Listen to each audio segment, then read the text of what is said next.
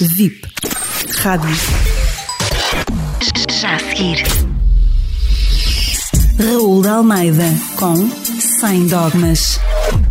Será mais livre quem persiste numa diferença fundada e em que acredita, ou quem se deixa levar pelas grandes correntes conformadoras do pensamento do momento?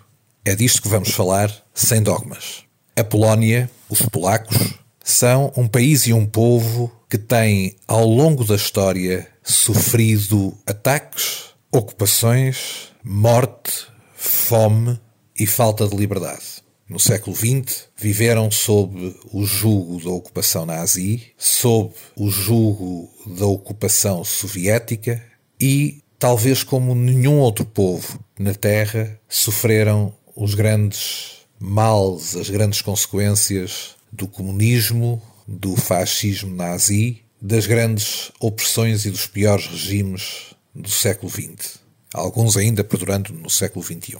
A Polónia, agora livre, está novamente debaixo da mira dos que não toleram a sua independência. Nos jornais de referência, principalmente da esquerda, mas não só da esquerda internacional, a Polónia está permanentemente debaixo de fogo.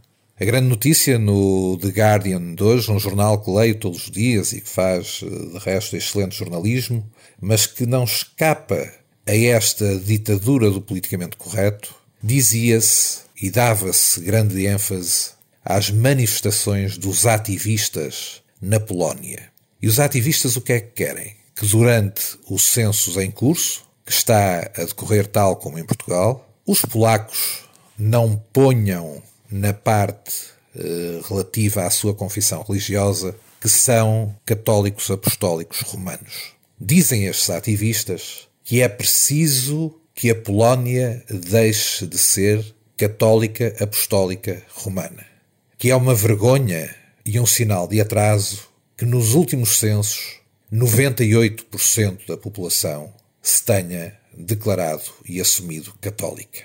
Dizem os ativistas e pelos vistos, sublinha o The Guardian e o pensamento único e totalitário do politicamente correto, que isto é causa de retrocesso, porque na Polónia, com 98% de católicos, é impensável a eutanásia, é dificílimo o aborto e a família, a família tradicional, é respeitada. Dizem os ativistas que isto é atraso. Dizem os ativistas e os ditadores do politicamente correto que o povo polaco tem de mudar, porque eles querem que o povo polaco mude.